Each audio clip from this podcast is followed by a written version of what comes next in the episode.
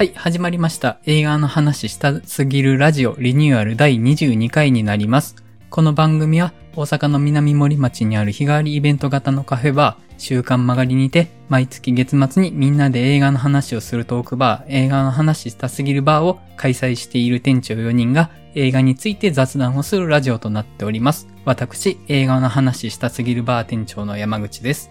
はい、えー関西の映画シーンを伝えるサイト、キネボーズを運営しています代表の原口です。前田です。マリオンです。よろしくお願いします。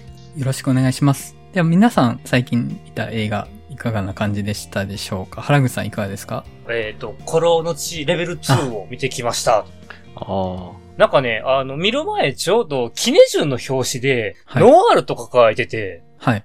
実はなかなかな、あの、ネネタバレできない、おっと思わせる展開があって、はい。実はノワールとしても楽しめる作品っていう。まあ、とりあええず、鈴木亮平はすんげえ怖かったけど、ず。はあはああ。はあこんなヤクザに目つけられたら怖えなもう嫌やなっていう感じが。ですかね。で、あと、ちょうど今日、死者を見てきたんですけど、えっ、と、スイングステートっていう、はい。マネーショートとかバイスのやった、まあ、その辺を上げる、えっ、と、プラン B、ブラピの制作会社の作品で、スティーブ・カエルが主演の選挙エンターテインメント。はい。えっ、と、ちょうど、あの、トランプさん、ヒラリーさんの選挙の後の頃の話で、いわゆる民主党共和党の話のを、なぜかこう、町長選の中で巡って行える、えっ、と、選挙コメディという感じで、ネタバレできない感じで結構面白い仕上がりになっております。題材が面白いですね。うん、はい。そんな町長選挙でそんな大ことなるの？みたいな話がい。うん。始まってます。っていうやつが、えっ、と、来月9月17日からロードショーです。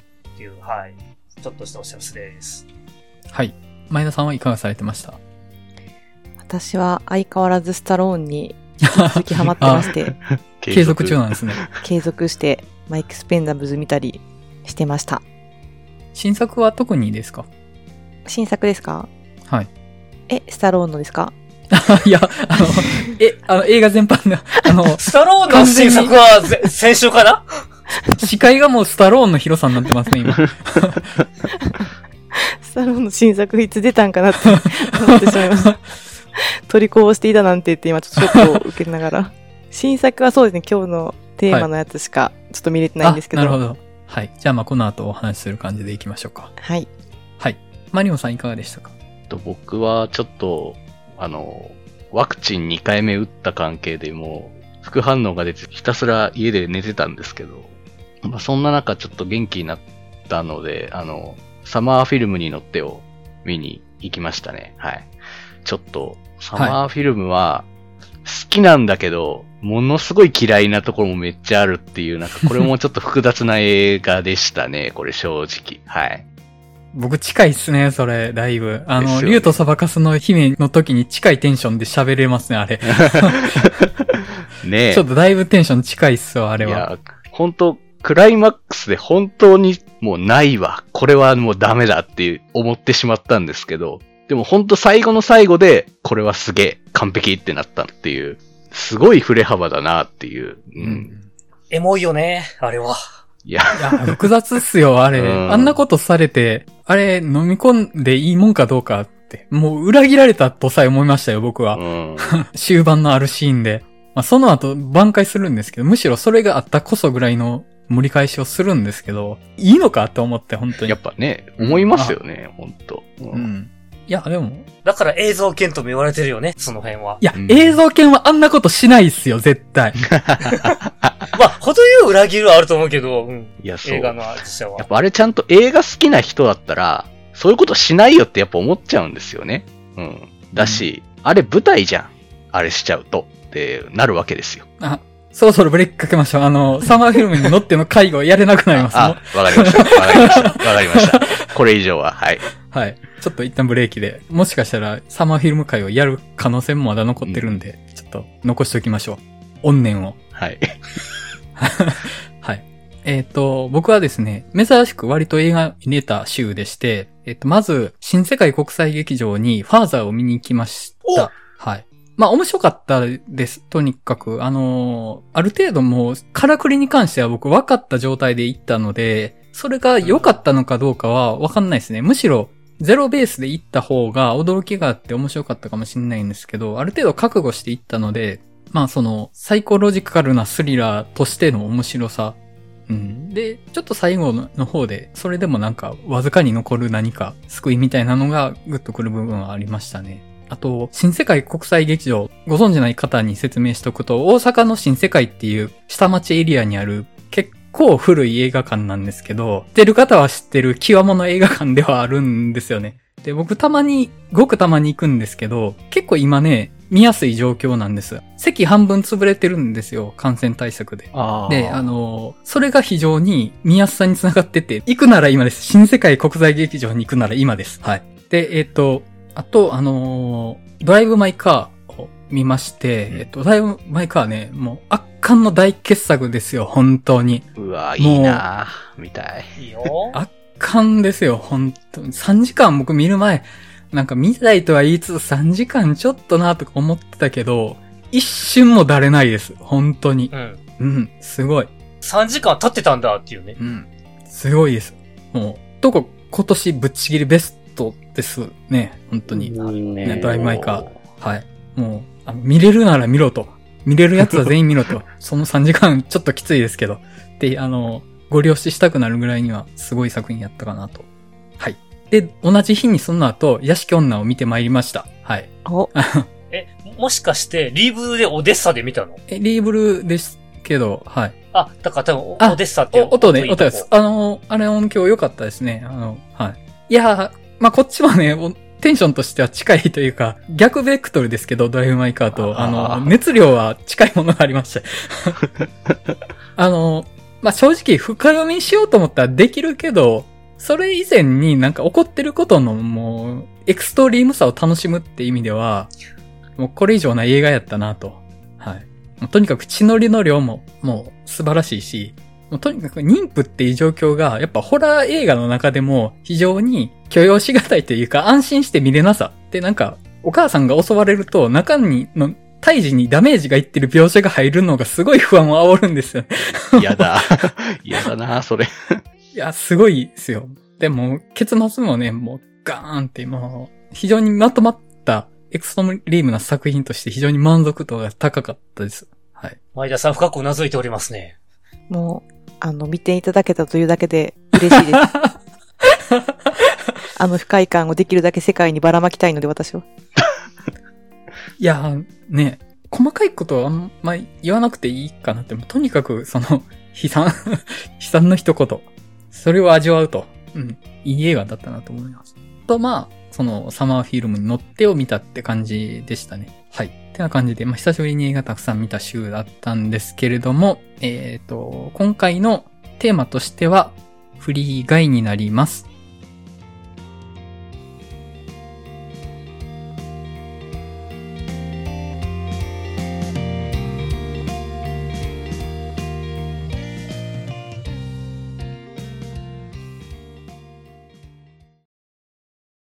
はい。えっ、と、では、いつも通り映画 .com の解説を読ませていただきます。ナイトミュージアムのショーン・レビ監督がデッドプールのライアン・レイノルズとタッグを組み、何でもありのゲームの世界を舞台に、平凡なモブキャラが世界の危機を救うべく戦う姿を描いたアドベンチャーアクション。ルール無用のオンライン参加型アクションゲーム、フリーシティ。銀行の窓口係として強盗に襲われる毎日を繰り返していたガイは、謎の女性モロトフガールと出会いをきっかけに退屈な日常に疑問を抱き始める。ついに強盗に反撃した彼は、この世界はビデオゲームの中で自分はそのモブキャラだと気づく。新しい自分に生まれ変わることを決意したガイは、ゲーム内のプログラムや設定を無視して勝手に平和を守り始める。共演にテレビドラマ、キリングイブのジョディ・カマー、ジョジョ・ラビットの大会ワイティティと。はい。えーと、じゃあ、本格的な内容に入る前に、触りの感想を伺っていこうかと思うんですが、原口さんいかがでしたか？なんかこれ見ながら思ったのは、えっ、と、明るいディストピアはい。というのが、なんか結局、いわゆる冷静考えると AI の反乱なんだけども、ね、まあよくある AI の反乱ってどっちかとそれが人間に対して暴動を起こすから、えっ、と、しんどい話になるんだけど、そういう暗い話じゃなくて、明るいディストピアだなと思いました。うんで、まあ、あと物理的なことを考えると、突っ込みどころ満載で、まあ、その辺はおいおいっていうところで。うんうんはい。マネさんいかがでしたか？私、あの、いつも映画見るときに、自分の中で、これってきっとこういう映画だろうなっていうのを考えちゃうところがあるので、まあはいいつもこの感想なんですけど、結構思ってた映画と違ったなっていう、いい意味で、はい。なんかもっとこう、説教臭いというか、モブキャラでも主人公になれるよみたいな映画かなと思ってたんですけど、そうじゃなかったのは結構良かったなと思いました。はい。マリオンさんいかがでしたか？そうですね。なんか、とにかく楽しかったというか、愛くるしいペットみたいな感じにこう手元になんか置いておきたくなるような映画だったなって個人的には思ってて。まあ、意外となんかゲームの世界が舞台の大半を占めてますけど、映画の内容的にはすごくなんかハートがあるというか、人間らしさがいっぱい残ってるような映画で、そういうのがたくさん詰まってるのを見てるこっちもハッピーな気分になるみたいな映画で、なんか思った以上にまあ楽しそうな映画やなとは、まあ予告編の段階からも思ってたんですけど、まあ見てみたら、なんか思ってた以上に自分の中にこう大切にしたくなるようなタイプの映画だったので、これはちょっとやっぱすごくお気に入りの映画になりましたね。僕の中で。はい。はい。えっと、僕としてはですね、うん、なんだろう、本当に楽しい映画って言い方が一番適切かなと思うんですけど、深読みしようとしてもそこまで深く潜れないというか、なんか手前で止まらざるを得なくなるというか、まあそこの手前にあるもののパーツがすごい楽しいんですよね。なんか本当に手前に置いてあるおもちゃでどんどん遊びたくなるというか、なんか見終わった後も本当にその、あ、あそこにあれ出てたな、みたいなそういうことを思い出して、ちょっと楽しくなる。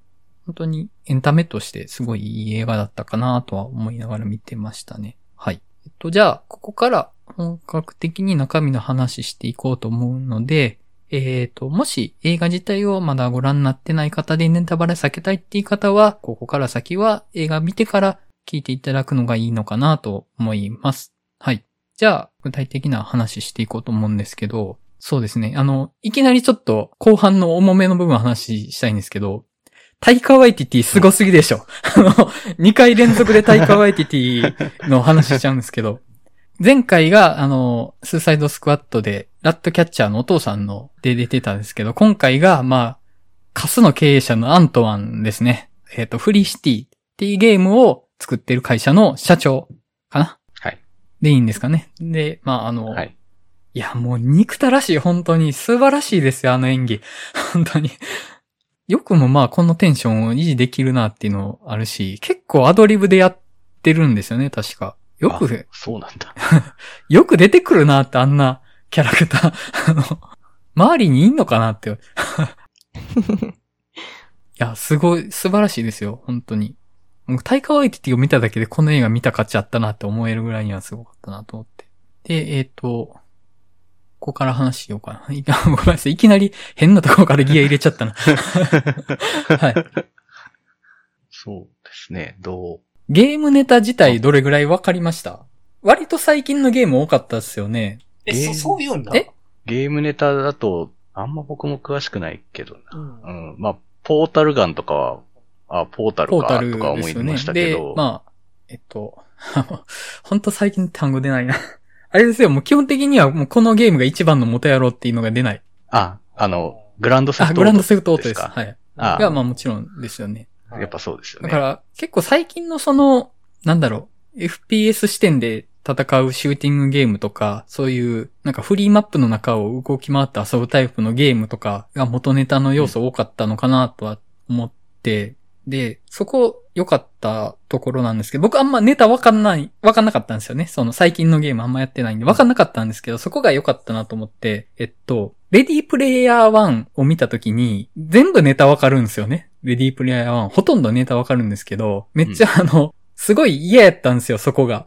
レディープレイヤー1見た時に思ったのが、結局、せっかく未来になったのに、全員80年代とか90年代のカルチャーにずっと浸ってるっていうのが、こっから先もうカルチャー広がっていきませんって言われてるみたいですごい嫌やったんですよ、あれ。ああ、結局みんな、懐かしいものに端歴して、あの、新しいものなんか生まれませんよと、昔は良かったって言ってる世界に見えて、僕は嫌だったんですよね、そこが。レディープレイヤー1の。もうすでにもうカルチャーはすでに開拓され尽くしてて、こっから先にあるものはすでにあるものの縮小再生産ですみたいなのを見せられてもっていうのがあったんですけど、あの、フリーガイは僕が知らないもので作られてたので、あの、良かったなと思って、その不安感が感じなくて良かったんですよ。ああ。だからまあその、だから、レディープレイヤー1に比べて明らかに最近出てきたゲームとかが題材になってるじゃないですか。だから本当に前に進んでるっていうのが僕はちょっと変な見方ですけど、安心したんですよね。なるほど。そこが、山口さんは、はい。ひねくれてますね。ひねくれている。そうですよ。はい。そうです。冷静なツッコミが。でも面白い見方ですね。うん。いや、でも、グランドセフトオートとか僕もやってたので、まあなんか、あの、フリーシティの世界観っていうのはなんかすごく馴染みのあるものだったんですよね。で、やっぱり、あの、グランドセフトオートプレイしてたらもう、モブキャラとか、平気で、あの、車で引いたりとか殺したりとか しちゃうわけですよ。まあ、できちゃうんでね。それはするし、銀行強盗とかも、ね、ミッションとかでできるので、やったりするわけですけど、なんかそういうのを、まあ、当たり前のように、まあ、それはやってきてることに対する、こう、ちくりとした、なんかこう、皮肉みたいなのも結構今回聞いてたじゃないですか。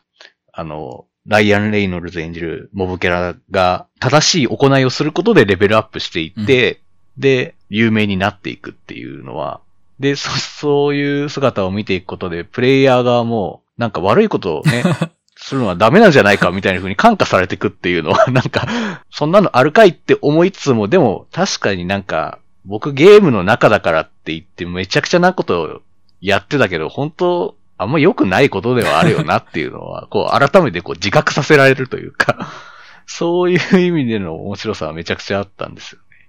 まあ、アルグさんもおっしゃってましたけど、AI の反乱ネタみたいなので、要は新しいその人格を持った存在が生まれてしまって、既存の人間との戦争になるみたいな、まあ SF ってあると思うんですけど、全然そ、ターミネーターとかね。全然そんなことなくって、なんそう馴染んでいくっていうのの、なんか、ほっこりする感じ。で、その馴染み方が、その、実践することで周囲が啓蒙されていくっていう、あの、正しすぎる結論ですよね。いや、ね。おおっしゃる通りすぎるってよく言うか。そこが、まあ、ユーモラスではありましたよね。確かに。うん。まあ、その中でたまに本当のレトロゲーのネタもたまに出るじゃないですか。ロックマンとか。あはい。あればっかりやと僕ちょっとしんどかったかなと思うんですけど、たまに出るぐらいの味付けやったんで、なんか、あの、多分フリーシティが、あれですよね。だからたまにロックマンコラボとかしたってことですよね、あれ。多分そういうことですね。期間限定で、なんかあのうんコラボしたみたいな感じで、ああいう他の IP のなんか要素が入ってきてっていうのができてるんだろうなっていうのも、なんかすごいまあ、ありありと想像できるというか。まあ、フォートナイトとかそういう感じですよね、多分ね。うんあと、どこまで狙ってやってるかわかんないけど、いろんな映画を思い出す部分もあったかなとは思ってて、うん。まあ一番思い出すのはトゥルーマンショーかなとはちょっと思ったんですけど、そうですね。うん。まああの、あは、一人の男の人生がテレビで放送されてて、まあエンタメ化してたっていう映画ですよね。僕も見たのだいぶ前なんで、うろ覚えなんですけど、あっちに比べるとはるかにポジティブな結論に行く映画だったなと、本作が。なんか、自分は作られたもんだけど、それはそうとして、いろんな気持ち持ってるのは間違いないから、まあそれでいいか、みたいな。うん。すごいなんか、哲学を割と普通の言葉遣いで言ってる感じじゃないですか。我を思うゆえに我ありみたいなことを、なんかその日常的な言葉を使って言ってる感じの好ましい感じ。そうですね。しかも、どれもポジティブっていうね、うん基本。そこもやっぱ、この映画のいい魅力のとこだと思うし、まあ、トゥルーマンショーで言うと僕、まあ、去年ぐらいに初めて見たんで、ちょっと結構記憶が新しめなんですけど、あの、海辺のシーンとかはなんかもろにトゥルーマンショーとかを連想しましたね、やっぱり。うん海の向こうを見て、向こうにもう世界があるんだって思うんだけど実はないっていうのに気づくみたいなところのシーンってすごくトゥルーマンショーでもあったなっていうのは思い出しましたね。そうですね。まあ、それで言うと、実際に海の向こうに本当の世界というか、本作で言うと、ちゃんと広がりのある世界が存在してたっていうのは、ちょっとなんかモチーフ的に面白いですね、そこは。あとまあ思い出したのは、ゼイリブですね。あの、あメガネかけると、世界の本当の姿が見えるっていうのは、もうあれはゼイリブやなと思いながら見てて。で、まあ、あの、かけろって言われる方は嫌がるんですよね。あれ。ゼイリブのメガネって。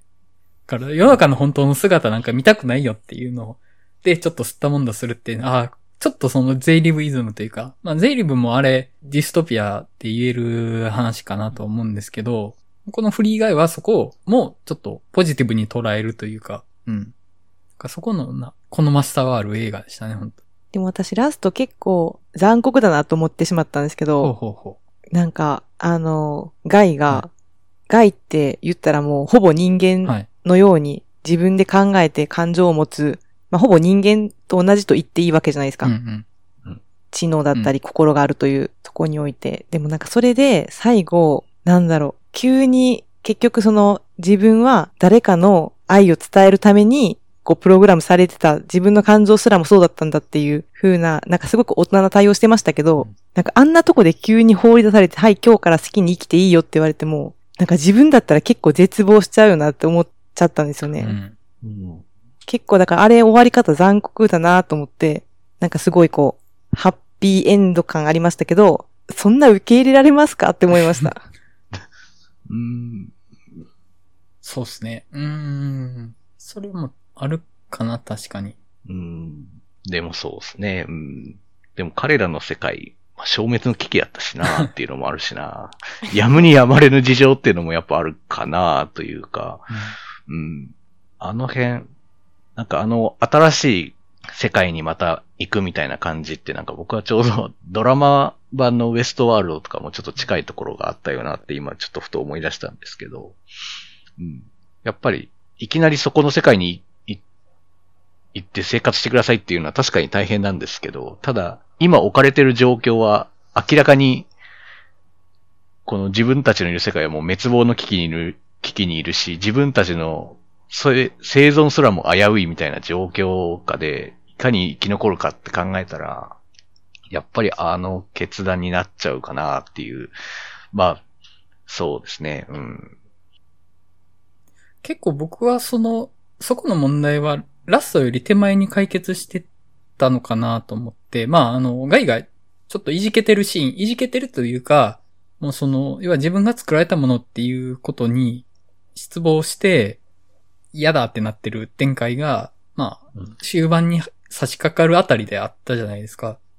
うんでまあもともとその完全にルーティンをこなすための存在としてあった自分がまあ自由意志を獲得して、ただその自由意志も作られたものですって気づいてまあ失望するわけですけど、ただそこからなんか、いやただその気持ちがあること自体が自分として存在している証拠だよねっていうことに気づくし、あとまあその世界を救っていくっていうそのヒーローとしてのアイデンティティも獲得していくので、なんかもう最後には自分が作られたものだとしても、世界を救った自分には慣れているから、ある程度自分として立ってる状態なのかなっとは思ったんで、アイデンティティクライシスみたいなのはもう抜けてるかなって僕はちょっと思ってたんですよ。あとまあその自分が誰かの意図で作られたものでしかないっていうのも、まあ人間もそうやなって ちょっと思って。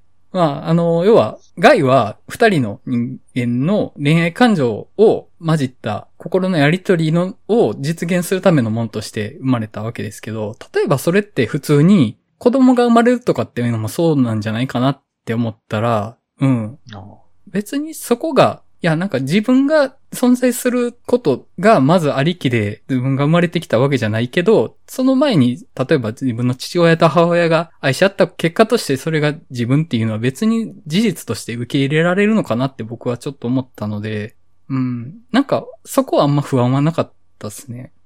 いやなんか私その最後、なんかそう最後だけちょっと、なんて言うんだろう。みんなが行く新しい世界も、本当に何でもできる世界じゃないですか。恐竜がいたり。でも私、なんかそのフリーガイに感じた、その良さって、日々みんなルーティンでこう生きてるんだけど、その中で恋したり、いつもと違うことをしたり、そういう選択ができることが素晴らしいっていうメッセージに最初共感したんですよ。うんうんなんかそれがすごく人間というか現実の世界に近いなと思ったので。でもなんかそれが結局最終的に好きなことをしていいっていうのが、何でもありな世界になっちゃうと、なんか急にそれは、なんて言うんだろう。結局、人間の願望うん。でああるんだけど、なんて言うんですかね。それ言っちゃったら、もうこの現実に何の面白みもないんじゃないかって思っちゃったんですよね。だから最後は結構もうちょっとリアリティある世界に戻ってほしかったというかその中でまあでも、ゲームとしてそれを見るのが楽しいんかどうかっていう話はありますけど、まあその中でなんかこう、自由に生き生きる彼らっていうところにうん行ってほしかったなっていうのがちょっとあるんですよね。なるほどね。なるほど。だから、えっと、ある程度制約があって、もうルーティンに縛られまくってるけど、その中で、今日は違う、なんか、カプチーノでしたっけ？ちょっと忘れちゃったけど、いつもと違うドリンクを入れるみたいな自由を愛おしむと。っていう日々に価値があるっていうのを、そこに焦点を置いてみるんだとしたら、フリーシティの世界のまま自由に生きていく方が多分いいっすよね、その意味で言うと。ああ。そう、私の中では、そ、うんそこ、最後そのみんなが行ってしまった世界って、まあ、本当に理想なんだけど、なんかそれを言われちゃうと、もう現実に救いないじゃんっていう感じになるほど。思えちゃうってないるほど。うか、そわかりました、わかりました。見てる私が、私の話なんですいけど。や、あの、僕、めっちゃ理解できない。だからもう、初めから、えっと、ユートピアとして作られた世界で自由っていうものに価値があるのかどうかって話ですね。ああそうです。めっちゃなんか深い、めっちゃ深い言葉にしてくれた。すごいっすね。あれ、失楽園とかそういう話になってきません、これ。与えられた完全な自由よりも、何かに抗って手に入れた自由の方が価値があるんじゃないかっていう、もう、サタンですよ。いや、それね。そうでんん実際わかるわかる。で、実際ね、本当に何でもしていいよ。うんもう思った通りのものが出来上がるからっていう世界に放り込まれた時うん。の方が結構困っちゃう部分もあると思うんですよねそれはそう。最初の方はいいとしても、うんっていうちょっと無職期間の長かった私が。そんな、だから、それはあの、39のあの、ロボットの星でのあの、ディストピア感やな。あの感じかな。うんうん。なるほどね。え、前田さん、僕よりよっぽどめんどくさい見方してないですか？いや、なんか、もうめんどくさいやつしかいないんですよ、ここには。いや、でも面白いまあ。それだけ外に共感しながら見てたんでね、私は。うん。うんなるほどね。うんうんうん。なるほどななんか。逆に、僕はちょっとそのフリーシティの中にいる段階の方が、そこで手に入れた自由ってなんか悲しいなと思いながら見てたんですよ。だから、その、いつも頼んでるドリンクがありますと。で、それを違うものを頼もうとしたら、いやみんながそのなんか運命に抗ってることにめっちゃ怯えて害を攻撃しようとするじゃないですか。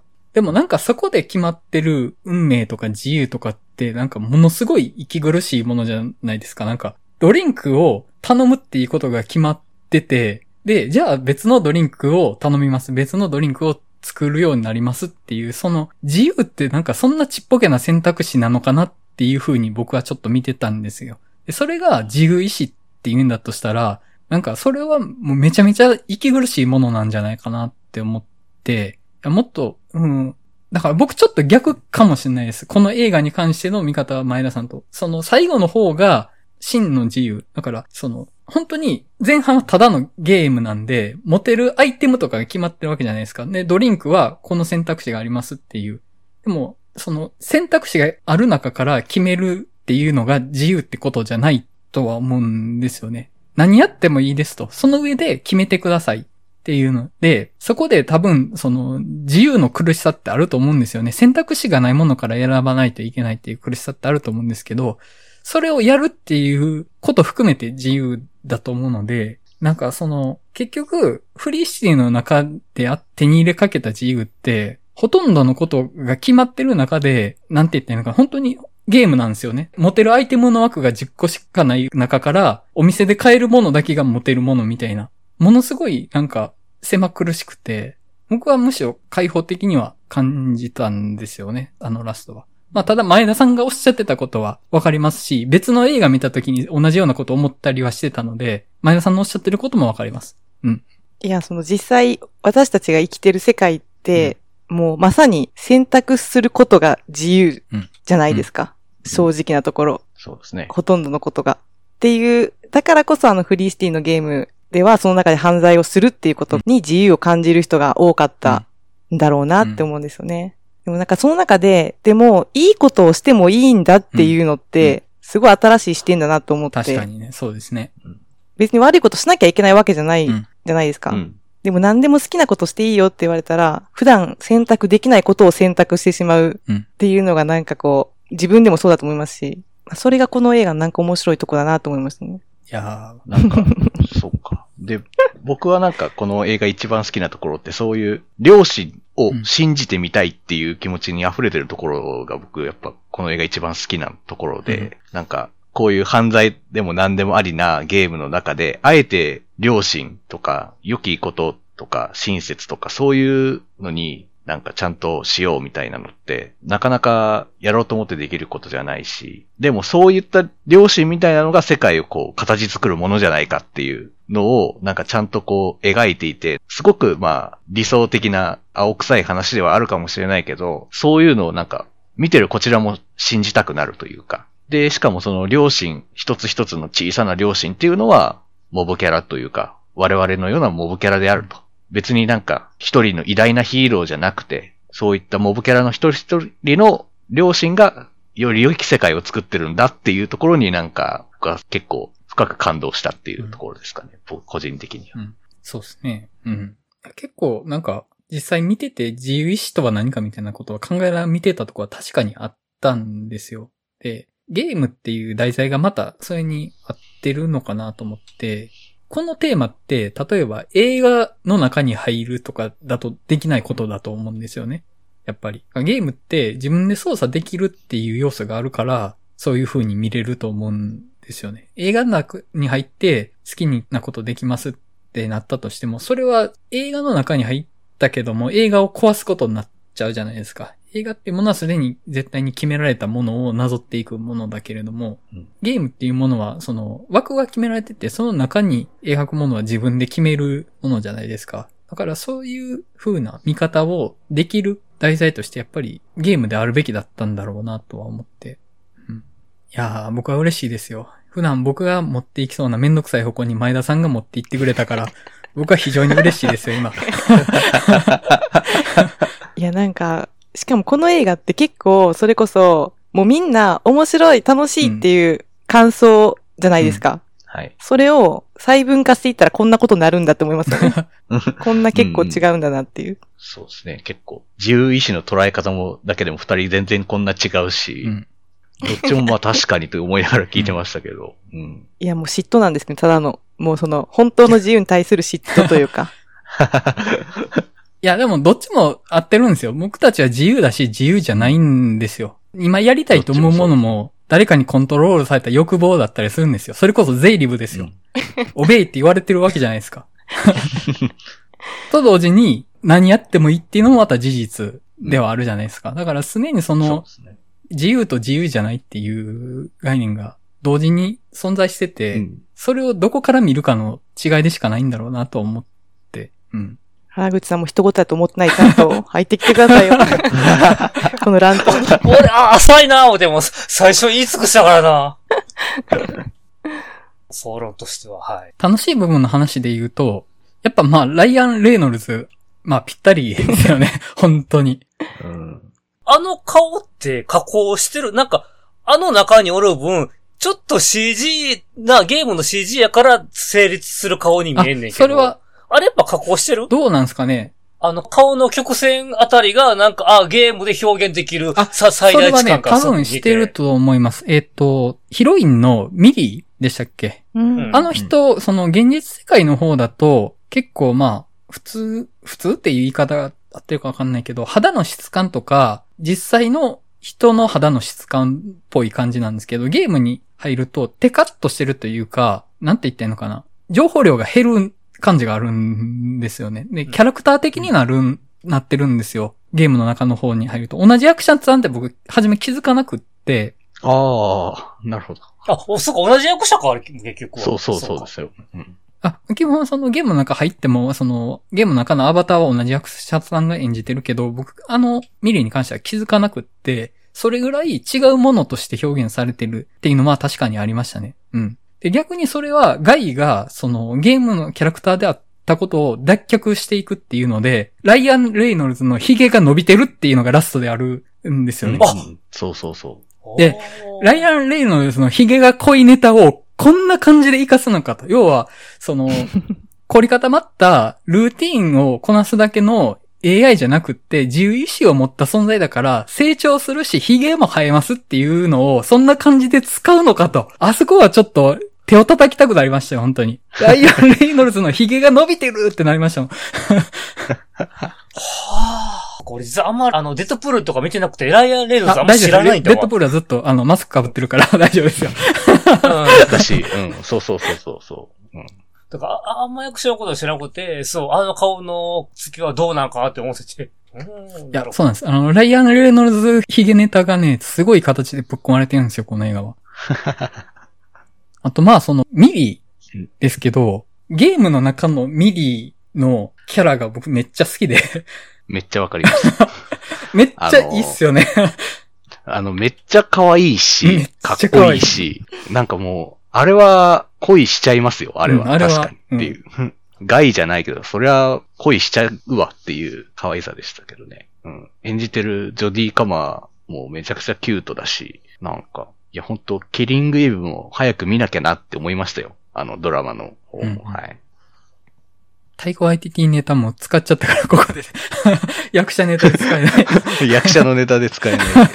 まあ、あと、ミリーの彼氏役はいのジョー・キーリーですか、彼もなかなかいい役というか、あの、ストレンジャーシングスで出てた人ですけど、そうなんですね。いや、そうですねストレンジャーシングス見てないから知らなかったですけど。ストレンジャーシングス、まあ、そもそもこの今回の監督のショーン・レビーがまあ、制作に関わってるんですああ、よね。なるほどね。ストレンジャーシングスって。まあそういうつながりとかもあるんだろうなとは思ってるんですけど。で、しかも結構最終的には見終わった感じとしてこの映画すごくいいロマコメだったなっていううん、そうですね。確かに。風になるじゃないですか。そこも結構僕好きなところですね。ちょっとなんだろう。あの終わり方、なんていうんですかね。いつぐらいなの ?2000 年代ぐらいの、ちょっと懐かしい感じのロマコメ感あります確かにねなんとなく。確かに。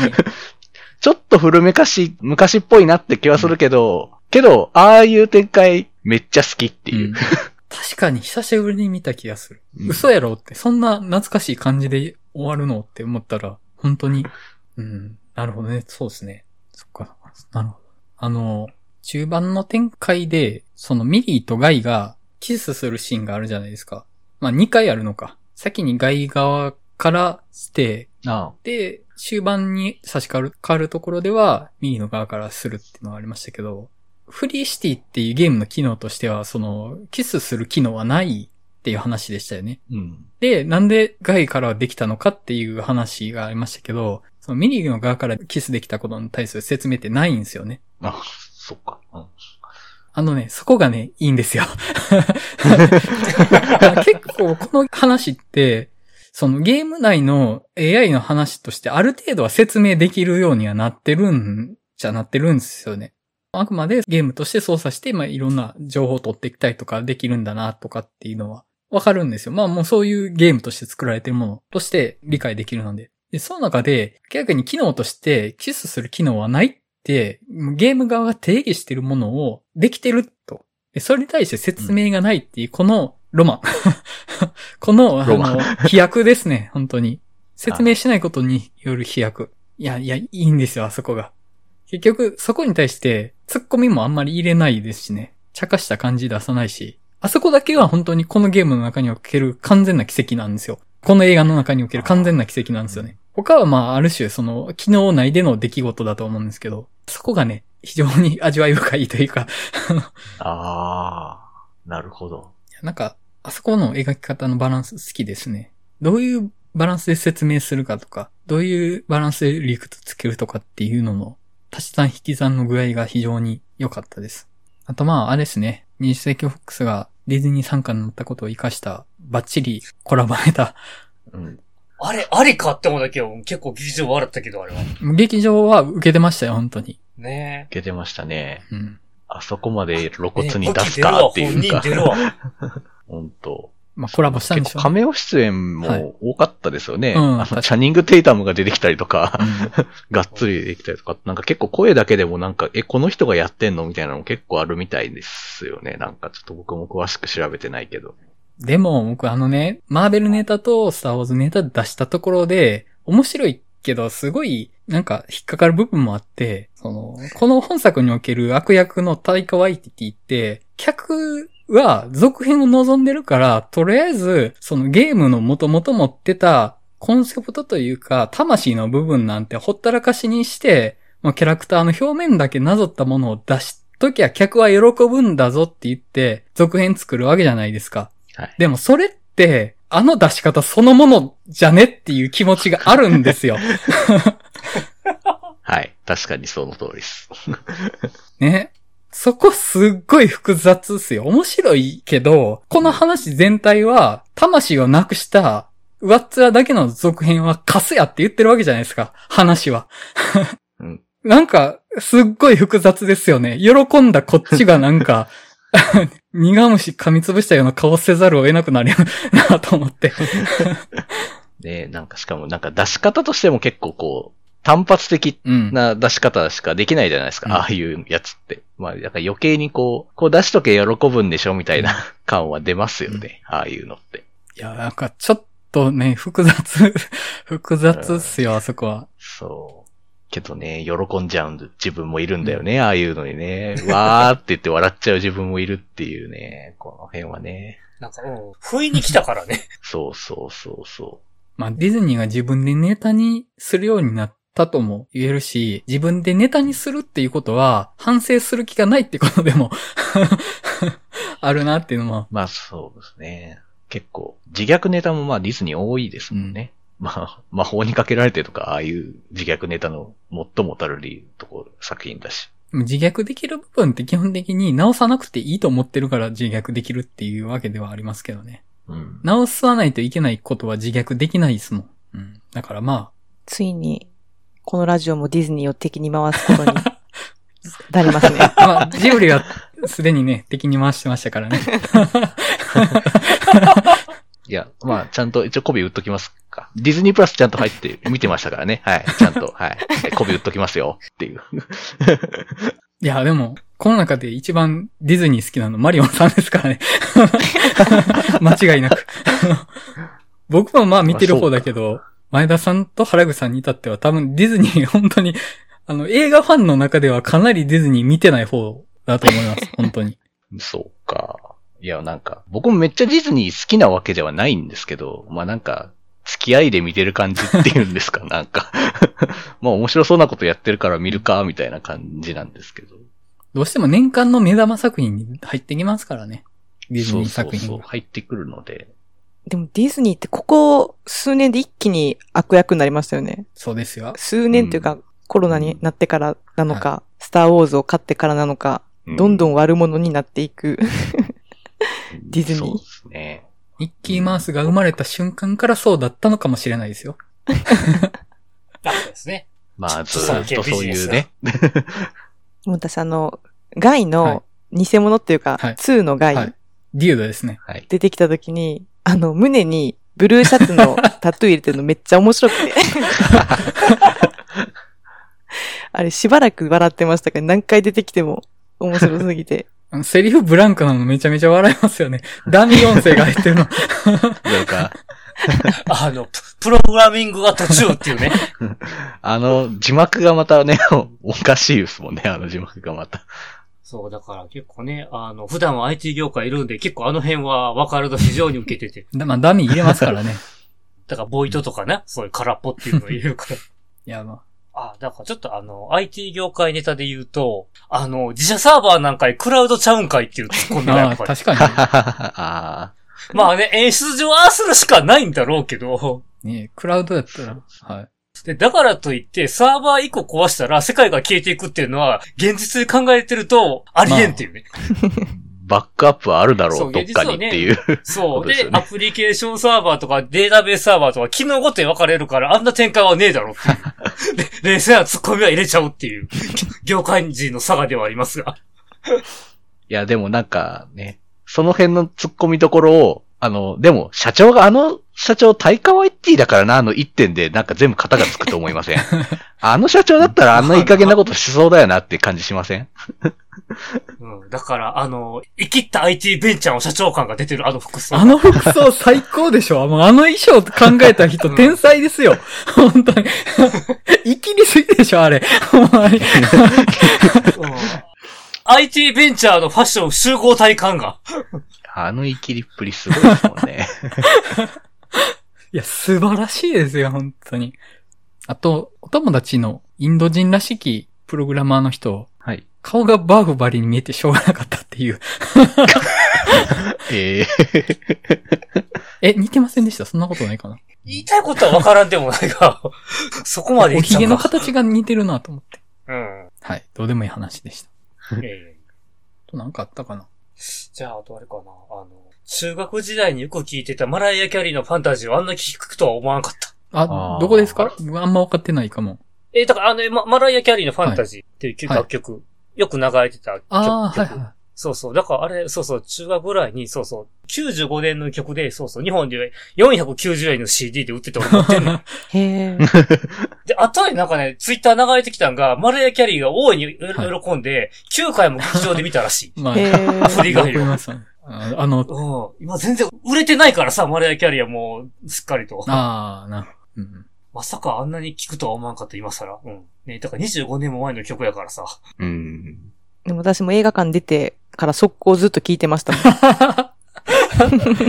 そうだ、 sweet sweet fantasy baby ってやつね。あ、バディめっちゃ良くないです。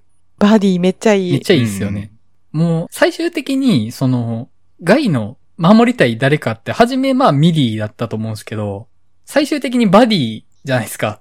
あの、うん。ガイが一番守りたい存在。なんか、すごい良かったなと思って、あの、ラストで、まあその現実世界の方で、キーズとミリーが道路で恋仲的にくっついた後、そのガイとバディがうん良かったって言って抱き合うシーン、あそこ僕すごい好きで、あの、なんだろうな。恋愛と友情を等価に扱ってくれるの僕すごい好きなんですよ。うん。昔、まあ、ちっちゃい時に見てた話とかで、すごい一緒に頑張ってた友達とかより最終的になんか恋人を優先しちゃうのとかって僕すごい悲しくって、あ、友情より恋愛の方が強いんだっていうのがなんか悲しかったんですけど、もう本作、もう完全にカットとか重ねてて、もう10日ですと一緒ですって言ってくれてたのがすごい好きで、まあもしかしたら、ガイとバディの関係が恋愛になる可能性だってあるとは思うんですけど、まあそれも込みで10日であるっていうのを言ってくれてるのは、すごいなんか嬉しかったですね。なんか僕はすごい見たかったものやったなと思って。でもあのメガネ手に入れて、ゲームのキャラクターが描けたら、あんなことできちゃうの、機能としてどうなんだって気持ち、ないことはないですけどね。あ、ていうかあのメガネかけて、ああいう世界になったのって、え、ガイだけでしたっけ？他のキャラかけてあんなことになってましたっけ？覚えてないな。あれ、だからバディあもそうじゃななってましたかったっけうん、銀銀行の中で確かかけたよね。あ、そうか。あ、だから、ああれれですよね。別にその、ガイだけが自立した AI に目覚めたわけじゃなくて、基本、あそこにある NPC のみんな、基本的に人工知能として成長してるってことですよね。あれって。やと思うんですけどね。あ、うんだからまあみんな、ああなる可能性はあったってことか。うん。あ、あと、あの、トータルリコールもちょっと思い出してました、序盤。展開。あ、そんなことないです。どのあたりですか？え？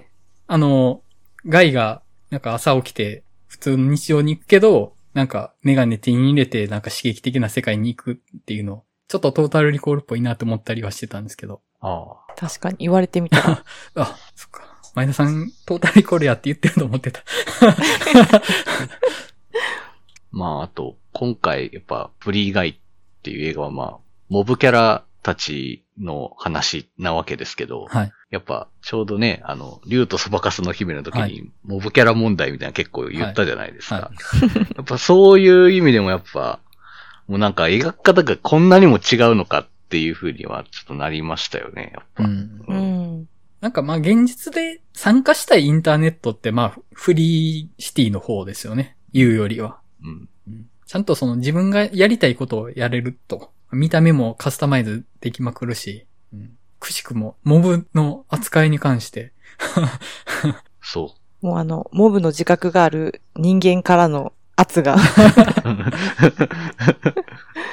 いや、そう。もうやっぱ、見ながらどうしてもやっぱもう、あの時話したモブキャラ、俺たちはモブキャラなんだから、モブキャラの扱いの描き方に関しては、それはめっちゃ繊細やぞっていう話をめっちゃ思い出しましたよね。やっぱどう、どうしても。そういう意味でもやっぱこの映画やっぱ良かったなというか、うんモブキャラだっていろいろな生き方人生があるしっていうのをちゃんと言ってくれてるし、ですね。なんか、そこ比較すると、うん。ちょっと面白いですね。あらかた喋りましたかね？そう。はい。では、フリーガイの話はこれにて終わりたいと思います。はい。